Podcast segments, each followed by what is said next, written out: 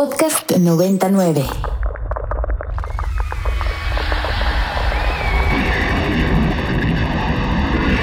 Radio Mórbido.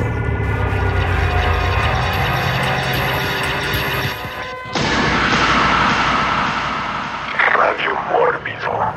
Buonanotte, cari amici. Benvenuti a Radio Mórbido, su programa de confianza sobre cultura pop y entretenimiento a través de la frecuencia de Ibero, Ibero 90.9. Esta noche arrancamos el programa justo con el himno, el himno nacional italiano, porque el tema, el tema del programa de hoy es Italia, Italia como país, como región, como potencia cultural, como referente histórico, como movimiento cinematográfico y tantas, tantas cosas más que tiene Italia, Italia como país. Entonces, no, no está escuchando usted un programa ni de turismo ni de eh, geografía, está escuchando Radio, Radio Mórbido.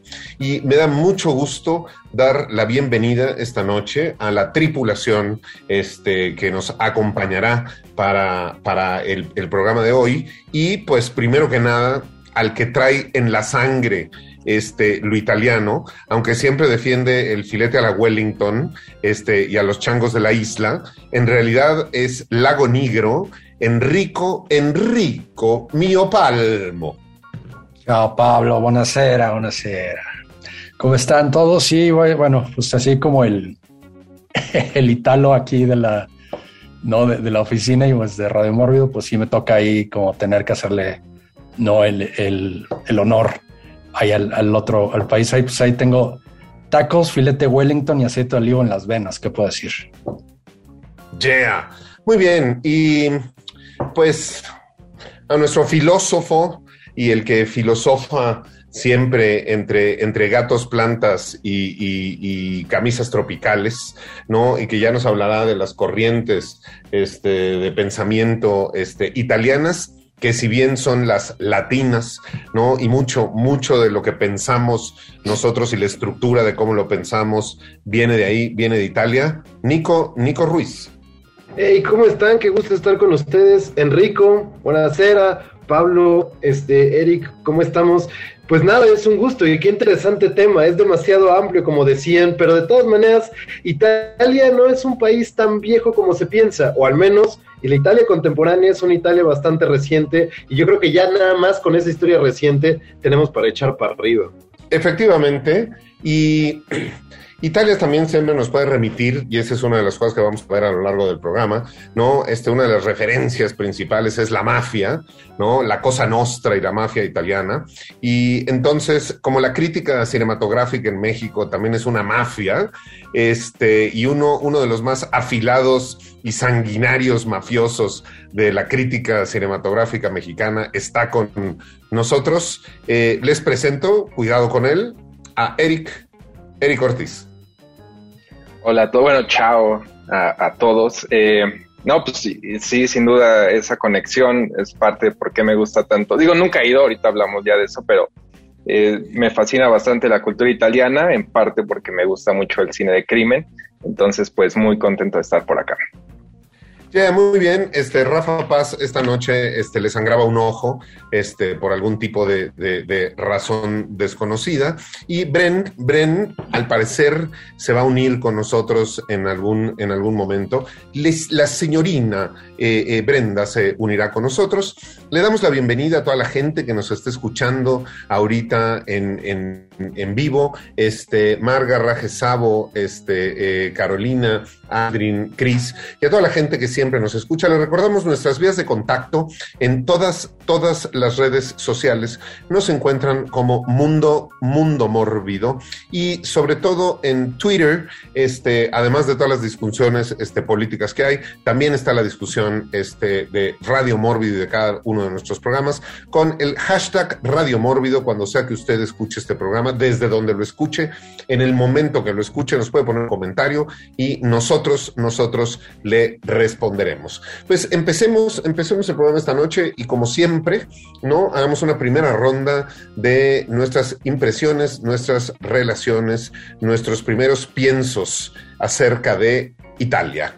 Y Lago Nigro, per favore, mio palmo. Bueno, pues ahí viene el Lago Nigro de, de parte de mi abuelo, bueno, de mi abuelo materno, Luigi Lago Nigro. Y, este, y el, el, el, apellido viene de Potenza, en Basilicata, es de la región del Lago Negro.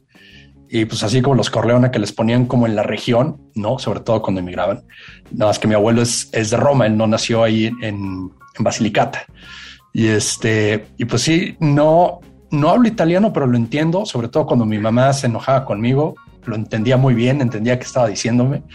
Eh, lo puedo leer, este, y de repente como que dos o tres cosas, de hecho puedo ver películas eh, en, idioma italiano sin subtítulos, sin bronca, este, pero así de repente como que hablarlo como que, como que es un switch que se enciende y no. No, esa es ya la culpa del lado Wellington. Pero yo creo que la conexión más grande que tengo eh, ahí con Italia, pues sí, es que la comida es como lo, lo, lo, esencial. Sé cocinar.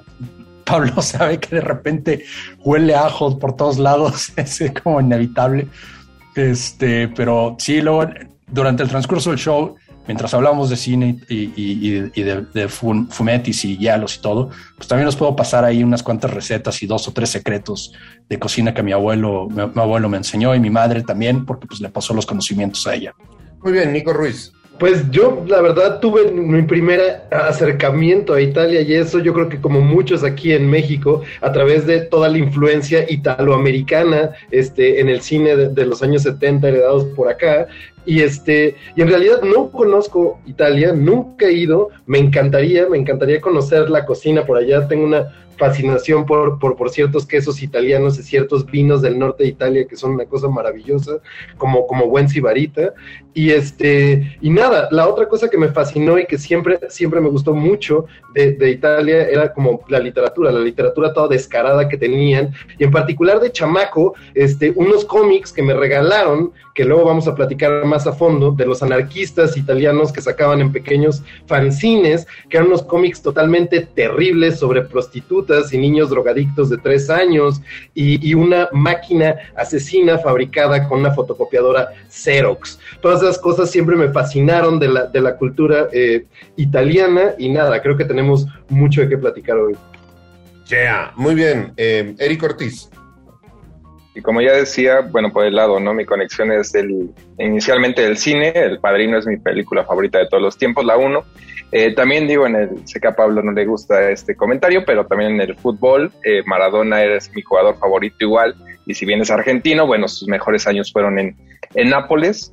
Y ya también en el, igual como Nico, nunca he ido, me gustaría ir obviamente, pero también más o menos, digo, estudié un año, mi, mi idioma, mi segundo idioma con el que me titulé en la UNAM fue italiano, entonces, igual digo, no he practicado como esa parte de mi cerebro, hoy no voy a intentar, ¿no? Hacer, hablar italiano porque ya se me olvidó, pero en su momento sí lo entendía, lo hablaba y no tenía problema, ¿no? Pasé mi examen y todo. Ya, yeah. pues a ver, bueno, yo mi relación con Italia, eh, supongo que tiene muchas, este, muchas conexiones. Primero, eh, yo me llamo Pablo por Pier Paolo Pasolini. ¿No? Este, de hecho, mi padre me quería poner Pier Paolo y mi abuelo le dijo que de ninguna manera, que estábamos en México y que en todo caso me llamaba Pablo, ¿no? Este, como San Pablo y nada de, de Pier Paolo. Entonces, digo, mi relación con el cine y con Italia este, es desde mi nombre. Eh, yo he tenido la oportunidad de estar en Italia trabajando sobre todo, ¿no? Haciendo una, una, serie de televisión que se llamó El Gran Jubileo del año 2000, este contratado de hecho por la RAI y Televisión Vaticana, y entonces tuve la desgracia o la fortuna este, de estar en este proyecto, la desgracia porque tuve que hacer todas las peregrinaciones y visitar todos los lugares santos y entrevistar a todo tipo de curas y obispos este, para esta serie, y la fortuna porque como era una serie también de carácter eh, turístico, pues entonces estuvimos en la región del Veneto, en los grandes lagos y probando todos los vinos, toda la comida y haciendo estas clásicas grabaciones para programas de turismo donde se ven estas grandes mesas fastuosas con banquetes que preparaban para el programa y pues terminando la toma, pues nos sentábamos todos a comer, porque si algo tienen los italianos es que comen todo el día. Son como los hobbits, o sea, es desayuno, segundo desayuno, tercer desayuno, primer almuerzo, segundo almuerzo, tercer almuerzo, almuerzo, tráiganos mientras un poco de pan, un poco de queso y luego, ¿no? El, primo plato y el, el antipasto y todo el día tragan y yo soy muy feliz. Digo, cuando yo estaba en Italia me sorprendía que la gente fuera tan delgada, porque si yo estuviera en Italia sería Java the Hot, ¿no? Absolutamente. Entonces, esa es una primera conexión. Y luego la otra es mi cine de, de, género, mi cine de terror favorito es el cine de terror italiano de los 60s, los 70s y los principios de los 80s desde siempre. Crecí con Darío Argento, mi director favorito absoluto de terror. Este, y entonces hay como muchas, muchas conexiones. Por la, la otra es, pues, mi afición por el café, por el café expreso y como en Italia, hasta en el chiringuito más inmundo en medio de la carretera, te tomas un café expreso y es una maravilla, ¿no? Y este, y de hecho los italianos están, están eh, eh, luchando porque el expreso, el café expreso italiano, sea nombrado también como patrimonio este, cultural inmaterial de la humanidad, pero el italiano, el de nadie más. Dicho esto, Italia es un país soberano transcontinental, miembro y fundador de la Unión Europea, constituido en una república parlamentaria compuesta por 20 regiones, integradas estas, a su vez, por 110 provincias. Italia se ubica en el centro del mar Mediterráneo, en Europa meridional. Ocupa la península itálica, así como la llanura padana, la isla de Sicilia y Cerdeña y alrededor de 800 islas menores. En el norte está rodeada por los Alpes y tiene frontera con Francia, Suiza, Austria y Eslovenia. Los microestados de San Marino y Ciudad del Vaticano son enclaves dentro del territorio italiano. A su vez, Campione d'Italia es un municipio que forma parte ¿no? de un pequeño enclave italiano en territorio, territorio suizo. Entonces, Italia es una potencia por donde la queramos ver. Musicalmente, Italia también es una potencia en todos los géneros musicales, este, compositores, músicos, intérpretes en todos los tiempos. Y como Radio Mórbido también es un programa musical, pues empecemos también con un poco, un poco de música, música italiana. Y vamos a escuchar en esa sección de usted solo lo escucha en Radio Mórbido y solo lo escucha en Ibero 90.9 eh, una vez. Vamos a escuchar a Toto Cotugno con la canción El Italiano y regresamos con todos ustedes aquí a Radio Mórbido. Y estamos de regreso en Radio Mórbido hablando sobre Italia en lo general y en lo particular. Y creo que hay tanto, tanto de qué hablar que eh, vámonos, vámonos de lleno, de lleno sobre el tema. Adelante, Lago Negro. Bueno, pues ahí, como les decía, la conexión más grande que tengo es con la cocina. Mi abuelo, eh, cuando cocinaba, era de los que tenían su máquina de, de, espagueti en una madre de metal así enorme y se ponía a hacer la pasta desde el principio. O sea, nos mataba un poco de hambre al principio y, este, y así con el huevo, con el trigo, con la harina, todo amasaba y lo pasaba con un friego de veces por la máquina, ¿no? Hasta que se ponía delgado. Y luego quedaba en tiras, ¿no? Lo, pasaba por, una cortadora, hacía eh, linguini, hacía varios tipos, ¿no? Y aparte te explicaba, ¿no? Que no todas las pastas van con todas las salsas, ¿no? Tienes que hacerlo como específico con algunas cosas. Este, las pastas que tienen huequitos como el pene o este, algunas que tienen como cuadritos, le van más, por ejemplo, como a los rebus con carne, ¿no? Como el, este, como la boloñesa, porque ahí entran un poquito.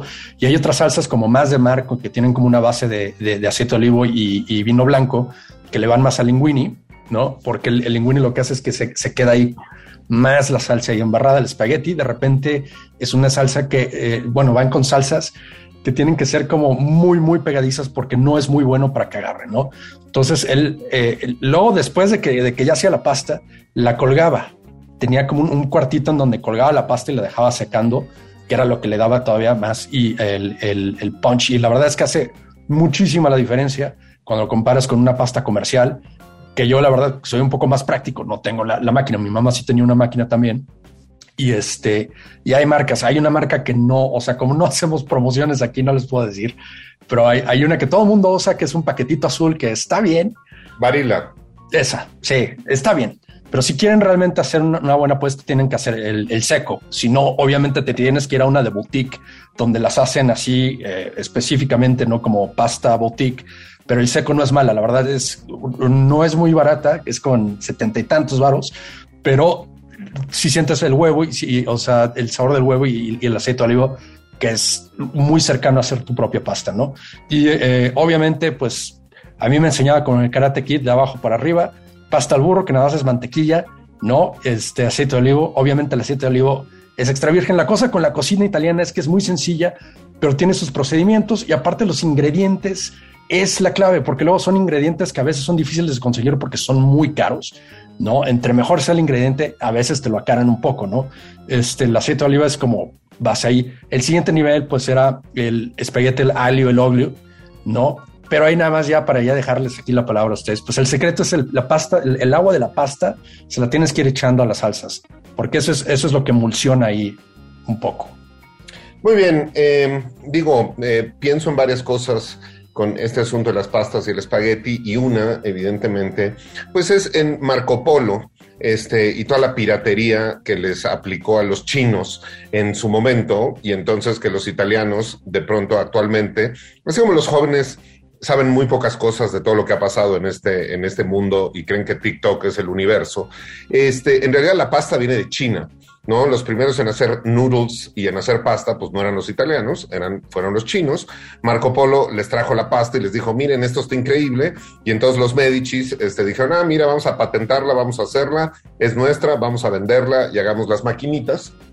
Entonces, nada más como el dato, el dato al respecto, porque cuando la gente dice que pues, los chinos son unos piratas, pues no se dan cuenta que más bien la humanidad entera le ha pirateado el conocimiento a China y los chinos nada más están, ¿no? Este, recuperando lo que ellos tenían. Les recomiendo, hay varios libros de Gustavo Vargas Martínez, ¿no? Un sinólogo, este, historiador impresionante que tiene hasta los mapas, ¿no? Tiene hasta un libro que se llama Mapas de América antes de Colón, que eran mapas chinos, pero también me recuerda una anécdota que viene documentada en un libro muy interesante que se llama Notas de cocina de Leonardo da Vinci.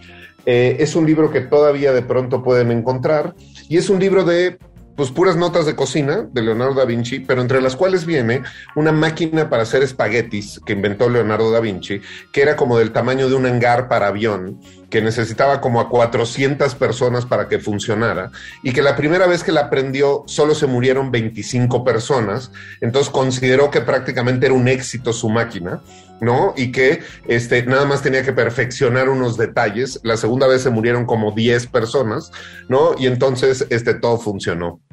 Leonardo da Vinci, un italiano, evidentemente, ¿no? Eh, un hombre del Renacimiento, el Renacimiento, un movimiento en Italia importantísimo, pero este libro de cocina nos hace ver también la importancia que tenía, como bien nos decía eh, Enrico, todo este ritual que hay para la pasta, lo hay para el pan, lo hay para el vino, lo hay para el queso, lo hay para las carnes, o sea, es una religión en, en Italia. Y si comes mal, eres un hereje, ¿no? Y pues tiene, tiene sus consecuencias. Nico, Nico Ruiz se me hace como muy, muy, muy interesante toda, toda la idea de, de, Italia como la conocemos ahorita, porque obviamente nos podríamos ir a como la idea de los, del Imperio Romano y todo eso, pero en, en, realidad como la conformación de Italia, de Italia contemporánea, siempre fue una bronca. El asunto es que Italia siempre estuvo, claro, dividida entre estos, entre estos, entre estos territorios, entre estas zonas culturalmente muy diversas. En algún momento, bajo Napoleón, se unificó Italia, pero luego se volvió a dividir. Y lo que es tan interesante es que la reunificación de Italia, el hecho de pensar a Italia como como un país entero, no como estos pequeños reinados y demás, no como estas pequeñas culturas, pasó a través de como muchísimos movimientos este, políticos como muy importantes y muy interesantes y que marcaron profundamente como el pensamiento eh, italiano. Por supuesto, los, los primeros como muestras de literatura que se llamaron italianas eran porque dejaban el latín y empezaban a escribir como en la lengua vulgar, en la lengua florentina, y hablo por supuesto de como la Divina Comedia de Dante, en donde Dante va a buscar a su amada al, al infierno este, de la mano del poeta Virgilio, y en el Decamerón de Boccaccio, que, bueno, después fue adaptado obviamente por, por varios cineastas, incluyendo a, a, Pasolini, y por ahí creo que Elia Kazan también tenía ahí su adaptación, pero que es muy interesante porque era una cosa totalmente popular, de siete mujeres y tres hombres que se juntaron durante la peste para ir a contarse historias, y es, digamos, las mil y una noches italianas, este, muy interesantes, muy sensuales y, muy maravillosas y creativas. Pero después, más bien como con, con, las peleas para conformar Italia, también nacieron todos estos movimientos este, nacionalistas que dieron pie, claro, este, después de, de, del siglo XIX, que fue como una conformación bastante interesante y peleonera de Italia, al fascismo después de la Primera Guerra Mundial, el nacimiento del pensamiento de la faquia, de la fuerza a través de la unión, porque toda esta historia de la desunión histórica italiana llevó a estos pensamientos como nacionalistas y de unión. Y entonces muchísimo del pensamiento italiano desde el siglo XIX es un pensamiento como cargadamente político y ahí están como los grandes pensadores fuera de los pensadores como, como fascistas y demás, estaban claro los grandes pensadores comunistas italianos como Antonio Gramsci y demás, que fueron como esenciales para los pensamientos del, siglo XX. Pero por eso, no sé, a mí me interesaba muchísimo en cierto momento por qué a Italia le obsesionaba tanto después de como esta primera literatura que todavía tenía estos elementos fantásticos y místicos, todo el asunto del realismo. Y hay un libro que a mí me encantó leer en algún momento, que es un como libro histórico, este, que se llama Imalabolie, de, de, de Giovanni Verga, que es un libro interesantísimo sobre una, una pequeña población pesquera en el sur de Italia y cómo de repente el infortunio les va pegando uno a uno este, a, esta familia de los Malabolie, ¿no? Primero salen a pescar, dicen, no, en vez de pescar todos en conjunto, vamos a comprar nuestro barco, compran su barco, el barco se hunde, se muere uno de ellos, la hija se tiene que prostituir, el papá se vuelve alcohólico, etcétera, y es toda una enorme desgracia. Y es interesante porque también eso, ya en el siglo XIX, hablando de como todos estos problemas de la pobreza y de la miseria en Italia, en el sur, a diferencia del norte y demás, este, dio pie a que esa fuera como una de las primeras películas del neorrealismo italiano, con Luchino Visconte, con este, Terra, la, la tierra que se mueve, ¿cómo se llama? Este, ay, se me va el nombre, Terra Trema, de 1948, que es una película increíble y que justamente retoma este libro y lo utiliza para expresar como toda una ansia comunista después de la Segunda Guerra Mundial y después de la conformación finalmente de la Italia como la conocemos hoy como una república. Una película interesantísima que sigue siendo de estas grandes épicas este, críticas de Luchino Visconti y, y que habla mucho de eso, de, de, la afición de los italianos a pesar de tener un gran trasfondo mítico para la Italia contemporánea por el realismo y por el pensamiento de la verdad. Sin duda, sin duda, Italia presenta muchas, ¿no? muchas eh, eh, características muy peculiares a lo largo de su historia. El Imperio Romano dejó influencias absolutamente en todo el mundo, en todo Occidente, eh, y de hecho Roma es una ciudad que ha sido capital de Occidente en cuanto a cultura, en cuanto a pensamiento, desde hace más de dos mil años.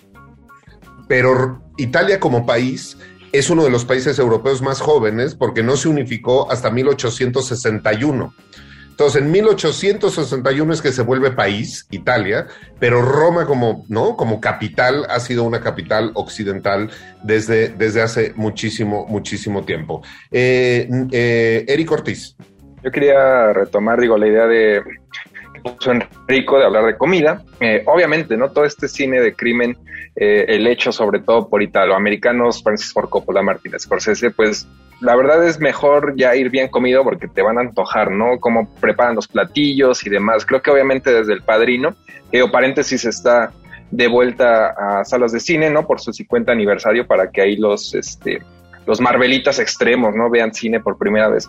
Y pero para mí la mejor no secuencia de, comida, regresando a esta idea, debe de estar en, en Godfellas, ¿no? Y varias secuencias ahí, creo que eh, Paul Sorbino, el, papá de Mira Sorbino, su personaje, ¿no? Sí es como el, tío chef experto y también me gusta mucho como hasta cuando están en la cárcel, ¿no? Obviamente todos estos criminales superpoderosos pues le llevan sus ingredientes, ¿no? Exactamente lo que pide dentro de la cárcel, ¿no?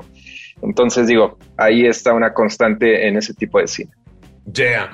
Pues hablamos, hablamos de Italia, de la Italia contemporánea, de la Italia histórica, de las influencias culturales este, y en, corrientes del pensamiento que ha tenido Italia. Ya nos hablaba Nico también este, de la literatura y de las tragedias, ¿no? Y si juntamos todo esto y lo metemos dentro de la licuadora de Radio Mórbido, que también es un programa musical, pues no podemos dejar fuera de este programa la ópera porque la ópera es un movimiento y una corriente cultural importantísima, una corriente musical importantísima y aunque la escribieran en Alemania, en Francia o donde la escribieran, era algo que se tenía que escribir en italiano, pero hay grandes compositores de ópera como Rigoletto y entonces a continuación vamos a escuchar La Donna e Mobile de Rigoletto y regresamos con todos ustedes aquí a Radio Mórbido. Podcast 99. Y estamos, estamos de regreso en Radio Mórbido por Ibero, Ibero 90.9, por donde usted nos escucha en estos momentos. Y si usted nos está viendo, lo está haciendo a través de la señal de Mórbido TV en toda América Latina, porque recuerde que Mórbido es la voz e imagen del terror para América Latina desde México. Y nos da mucho gusto dar la bienvenida en este programa Ciao Bella, señorina Brendina Molerina regresa al programa con nosotros de manera presencial. Hola Bren. ¿Cómo están, Morido Family? Los extrañaba mucho. Digo, a ver, he estado obviamente offline manejando la nave, pero no había tenido oportunidad de estar a cuadro con ustedes, así que muy feliz de poder reintegrarme en un programa como el de Italia.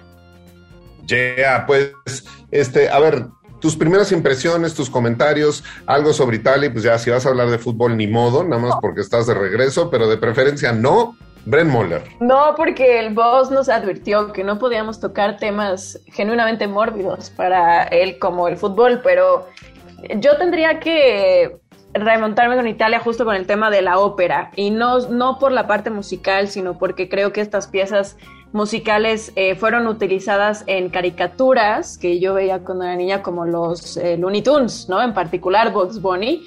Eh, de hecho, hay muchos memes en el internet preguntando cómo te introdujiste a la música clásica y Bugs Bunny es un gran introductor a la música clásica de varios de nosotros. Así que quizás mi primer contacto justo con el mundo de Italia fue la ópera a través de las caricaturas de Bugs Bunny. Yeah, sí, de hecho, a ver, la Done Mobile es un clásico absoluto, ¿no? Que todo mundo tiene este grabado, ¿no? Grabado, grabado, grabado en la mente. Muy bien, a ver, sigamos hablando sobre Italia, eh, entrando en, asuntos que, por ejemplo, tienen que ver em, con el cine. Yo hablaría de yo creo que mi productor, o sea, el productor que más admiro y uno de los productores para mí más importantes que han existido dentro del género y en lo general, que es Dino, Dino de Laurentiis.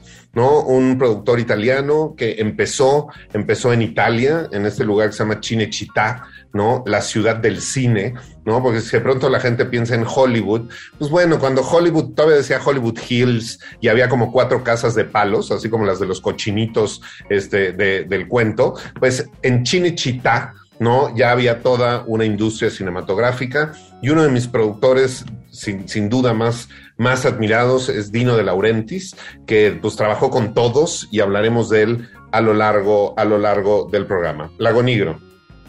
El, gran Dino de Laurentiis ahí produjo, no solo en Italia, también no en Hollywood, llegó a conquistar ahí el negocio, pero bueno, así como eh, no, Pablo tiene sus héroes como lo son eh, Darío Argento y Dino de Laurentiis. Yo tengo que decir ahí que mi capitán y alguien de un, director del que hablaremos a lo largo del programa, no, porque también estamos hablando de filmografías enormes y, magníficas.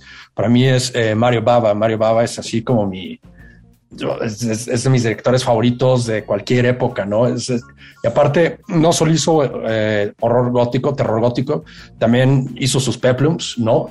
Nada más que tenía como hay una cosa por los vikingos, eh, más que por los romanos. era, era, como una, una, filia rara ahí de, de Mario Baba. También, obviamente, igual que todos los italianos, hizo sus guialos, ¿no? De hecho, él hizo lo que se considera el primer giallo, que fue eh, la ragazza que se sapeva demasiado, que era este, se sapeva troppo, ¿no? Que es la, mujer que sabía demasiado, que es lo que se considera como el primer giallo, ¿no? Pero también hizo sus spaghetti westerns, igual que todos sus cuates, todos pasaron por ahí, ¿no? Era como, como una dieta ahí de directores de cine. Este, y pues obvio, también tenemos que hablar como de una, eh, una de las películas de, de Mario Baba, que no, que, que, es como un oasis dentro de toda su filmografía, porque de repente repetía un poco minigéneros, ¿no? Como eh, ahí de la que estoy hablando es Danger Diabolique o Diabolique, que está inspirada en los fumetis. Los fumetis eran eh, los cómics italianos, que eran como más este, de, la nota negra, pero ya, ya iremos por ahí después, ¿no? Sí, sí, porque si quieres, acábate el escalete en un solo comentario. No, claro. Vamos con Nico Ruiz. Pues nada, nada más para, para acabar antes, antes de entrar al terror italiano, que híjole, sí, hay, hay muchísimo y qué, y qué emocionante hablar de Baba y eso. Este, nada más quería, quería hablar de como otras dos películas de, de, de Luchino Visconti que me parecen como tremendamente importantes para, para pensar, porque como él pensaba justo la, la, la historia italiana.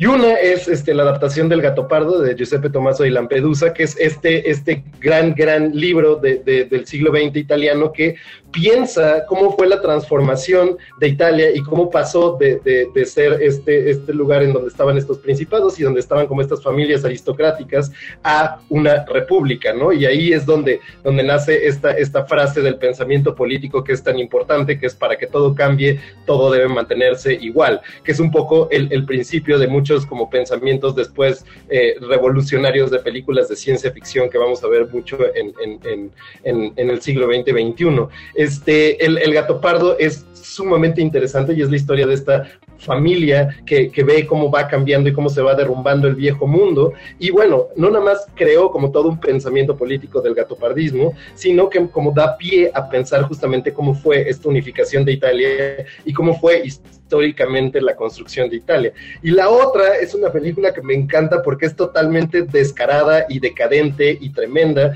que es El Crepúsculo de los Dioses, también conocida como Los Malditos, y es más bien sobre una familia industrial este, eh, alemana en, durante la Segunda Guerra Mundial y es un poco el pensamiento de esta decadencia de todas las familias que aceptaron el fascismo y que tomaron el fascismo como este camino y cómo poco a poco se fueron diluyendo estas ideas hasta llegar a un pensamiento totalmente decadente y totalmente loco y totalmente arbitrario y totalmente amoral y como en realidad no había una ideología suficientemente fuerte para sostener todas estas ideas, sino que era como una corriente de pensamiento que atravesaba históricamente la desesperación de un lugar que necesitaba una cierta unión. Si Visconti estaba pensando ahí, era parte de su trilogía alemana y estaba haciendo como algo sobre la historia alemana, en verdad hay mucho de ese pensamiento que se refleja sobre lo que sucedió en el auge del fascismo y cómo se fue derrumbando todo este pensamiento histórico tan fuerte y tan importante y que sigue perviviendo porque en realidad nunca construyó ninguna coalición política que pudiera sobrevivir.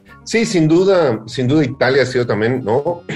Un, país como, como Alemania, donde pues, los movimientos políticos y sociales ¿no? y el socialismo ha tenido una gran presencia.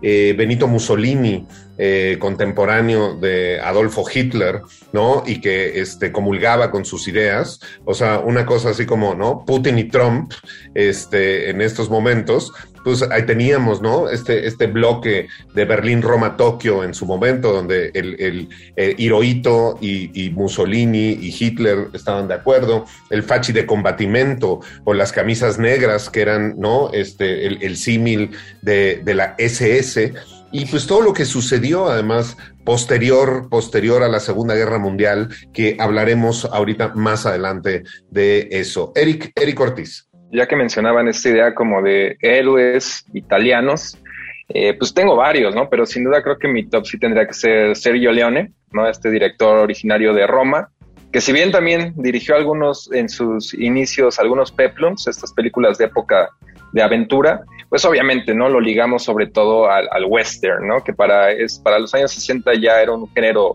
sobreexplotado, ¿no? En Estados Unidos y en Italia viene el Renacimiento, ¿no? Es, es, un tipo de western muchísimo más épico, ¿no? Ahí también habría que mencionar, obviamente va de la mano otro héroe total, Ennio Morricone, ¿no? Sus, eh, sus composiciones en estos duelos, ¿no? Que cada película de la trilogía del dólar es más ambiciosa que la siguiente, ¿no? Que la anterior, perdón. Entonces digo, esa secuencia sí es como la definición de, ¿no? Esos clímax de cine puro, ¿no? E, esa frasecita que ponen ahí, sobre todo en el film Twitter de Pure Cinema, es tal cual, ¿no? Yo definiría eso con, con una secuencia de Leone, Clint Eastwood, obviamente, Lee Cliff y Morricone. Yeah. Pues digo, si em, hablamos, eh, hablamos de los Spaghetti Westerns y Denio Morricone, hay, hay mucho, mucho de qué hablar, que esperemos que en el siguiente bloque, en la segunda parte del programa, ya nos dediquemos directamente a cuestiones que, que tienen que ver con el cine. Vamos con Bren, Bren Moller. Yo no sé si ya lo mencionaron, pero yo quisiera eh, mencionar a Bertolucci, que no, tal vez no ha hecho tantas cosas de terror, pero hay una película en particular de él que para mí fue como, pues el director italiano que quizás más presente tengo por su película llamada The Last Emperor, que ganó muchos premios y que lo lanzó al estrellato. Y al final también, pues, eh, la película de Último Tango en París, también entonces, eh, ahorita que entremos a la parte de terror, sí, pero no, yo no quería dejar fuera a Bertolucci porque también es uno de los directores, pues, más galardonados, ¿no? Italianos, obviamente. Yeah. Pues bueno, estamos hablando de los grandes, grandes directores este, italianos que no necesariamente están ubicados con, el, con el terror, ¿no? Por ahí está Victorio de Sica, este, hay muchos, pero yo quisiera retomar a Pier Paolo Pasolini y lo que hablábamos ahorita de eh, el, fascismo, este, Italia, y una película de Pier Paolo Pasolini que sin duda podría ser este, de terror, pero no lo es, eh, eh, y que a mí es la película que más me gusta, que se llama Saló. ¿No? Una película que justo trata de este grupo.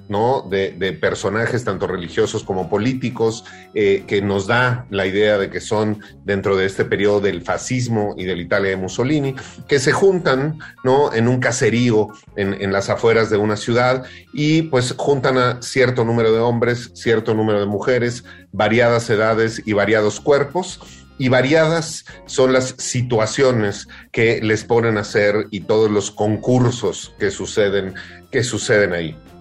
Italia, un país que sufrió mucho durante la Segunda Guerra Mundial, que después de la Segunda este, Guerra Mundial eh, hubo todo un movimiento pro-americano, no solo en Italia, sino en Alemania, en Europa en general, porque al final los norteamericanos, evidentemente junto con los ingleses, fueron los grandes salvadores de Europa, ¿no? Entonces hay muchas, muchas historias de cómo se enamoraban de los soldados, después de cómo vino el rock and roll, y vinieron todas estas influencias americanas a eh, Italia y este movimiento proamericano. Y diciendo esto, vámonos, eh, y con todo esto que acabamos de mencionar en mente, vamos a escuchar a Renato Corosone con eh, una canción este, que se llama Tu Volfa l'Americano, We No Speak Americano, y regresamos con todos ustedes aquí a Radio Mórbido. Podcast 99. Estamos de regreso de regreso en Radio Mórbido y ya nos decía este Bren mientras estaba esta canción que efectivamente tuvo una, una, reescritura esta canción cantada en inglés de You Don't Speak American o algo así hace, hace unos años y fue, fue muy, muy popular. Empecemos esta ronda con Bren Moller. Bueno, eh, no sé cómo nos vamos a ir, por director, por película. Como quieras, es tu programa. Eh, bueno, tengo aquí un par de las cuales yo quería platicar. Obviamente, no sé si quizás fue porque cuando entré a Mórbido ese fue como el camino que seguí, pero quizás Darío Argento fue como de los directores que más seguí justo para introducirme al mundo del terror. Y no quería eh, dejar de mencionar eh, la película del fantasma de la ópera, porque es o sea, al final es una obra con la que yo me crucé ya muy grande en mi vida y sin duda, más allá de la obra de teatro que nunca le he visto, el primer contacto que tuve con esa pieza, tanto musical como de película, fue la eh, de Dario Argento de 1998. Yeah. Muy bien, Darío Argento, gran, gran director. De hecho, este, en versión radiofónica, no televisiva, hicimos ya un programa especial de Darío Argento. Creo que valdrá la pena eh, revisitarlo en, en, un siguiente programa porque da, da para mucho. Eh, Lago Negro. Bueno, sin duda, Argento nos da como para bastante pero obviamente es, yo creo que tiene uno de los mejores debuts, de las mejores óperas primas en la historia del cine. Estoy hablando de The Bird with the Crystal Plumage o Lucello delle Piume di Cristallo, el, lado de las, de las plumas de cristal. No solamente es el hielo más eh, influyente, claro, el primer hielo pues, es, históricamente supuestamente el, el, de Mario Baba, ¿no? Pero eh, el de, Mario, el, perdón, el de Dario Argento es el más influyente porque después de eso se vino una, una oleada de sus contemporáneos que también tomaron la moda esta de ponerle eh, títulos de animales, ¿no? En, en, en, las películas, ¿no? Cosa que de repente ya Argento ya lo tenía así como medio, medio viajado, porque lo que él hizo primero fue una, su trilogía animal, como él la llamaba, que era este, el pájaro de las plumas de cristal, ¿no? El, el gato de las nueve colas y las cuatro moscas sobre terciopelo eh, gris. Y por eso es que a, a Deep Red, a Profundo Rosso, ¿no? Este, no, no le puso el tigre de los dientes de sable, que era el título original de la película, ¿no? Era así como que ya estaba un poco como, como entre enojado y, y harto de que todo el mundo le andaba como poniendo películas eh, con, con, títulos de animales ahí a sus guialos. Pero pues es lo que pasa cuando eres influyente, ¿no? Yeah. Muy bien, Nico Ruiz.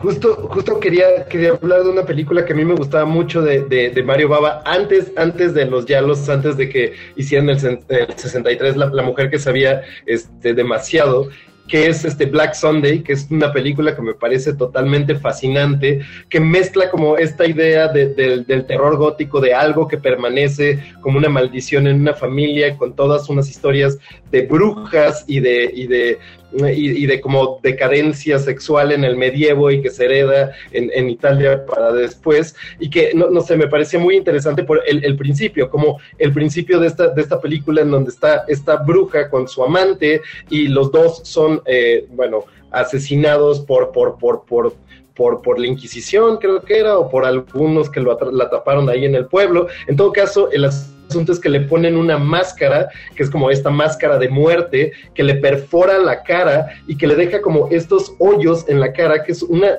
un rostro muy bello de la misma actriz que después va a ser a la heredera que la bruja va a tratar de poseer, pero que esta imagen de la bruja con la cara perforada, como si fueran estas marcas de, de la peste que se quedaban, o esta mancilla del mal hecha por la tortura de quienes torturaban a las brujas, siempre me pareció algo muy maravilloso. Y una película atmosférica que después ya para el final se vuelve algo mucho más anecdótico y mucho menos interesante, pero que al principio con toda la idea de, de, del sacrificio de la bruja y de cómo va a volver a despertar por la curiosidad estúpida de los contemporáneos, siempre me pareció totalmente fascinante y que Baba tenía esto en, sus inicios, ¿no? Como estas películas que también tuvo eh, como por encargo de ciencia ficción y terror, como El planeta de los vampiros, Terror en el espacio, este que también es una maldita maravilla, sesentera, increíble de ciencia ficción y que además, digo, como dato aparte, es la que prefigura obviamente Black Star y, y Alien de, de, de, de, Ridley Scott con esta llamada de auxilio en un planeta al que llegan a socorrer unos, unos astronautas sin saber que va a ser su perdición. Y como estas ideas de los principios de Mario Baba, como entre el diálogo, pero también estos encargos de ciencia ficción que le heredaban otros directores y estas películas como de horror gótico que mezclaban ya otros elementos más raros, siempre me pareció como un principio maravilloso para un gran cineasta de, terror. Yeah. Pues a ver, hemos estado a lo largo de muchos programas, hemos hablado este, siempre sobre los giallos. Y creo que ya lo hemos mencionado alguna vez, pero el término giallo, que además la palabra quiere decir amarillo en italiano, deriva de una serie de novelas pulp de misterio y, y crimen tituladas Il Giallo Mondadori Mondadori Yellow, que era justamente publicado por la editorial que existe hasta nuestros días, que se llama Mondadori. Lo publicaron a partir de 1999, 1929, y justo de estas novelitas, ¿no? Que eran este color amarillo, es de donde la gente empezó a decir, sí, Yalo, Yalo, Yalo, y de esos temas se empezaron a hacer este, todas, todas estas películas que hemos mencionado a lo largo de muchos programas y que regresando, ¿no? Este, en nuestra segunda parte del programa, evidentemente también seguiremos, seguiremos mencionando. Llegamos a la mitad a la mitad del radio mórbido de hoy, nos toca, nos toca hacer un corte, pero regresando del corte, vamos a escuchar justo el tema de la película Danger Diabolique de Mario Baba, que además es una película producción de Dino de Laurentiis y que además toda la música de esta película es de Ennio Morricone. Entonces, tres de los, de los héroes que hemos mencionado aquí, Ennio Morricone, Dino de Laurentiis y Mario Baba juntos en esta maravillosa película que se llama Danger Diabolique y regresando al corte escuchamos el tema de Danger Diabolique y regresamos con todos ustedes aquí a Radio Mórbido. Y el martes, el segundo día, Dios creó a los monstruos. Radio Mórbido contenidos como este, descarga nuestra aplicación disponible para Android y iOS o visita ibero909.fm.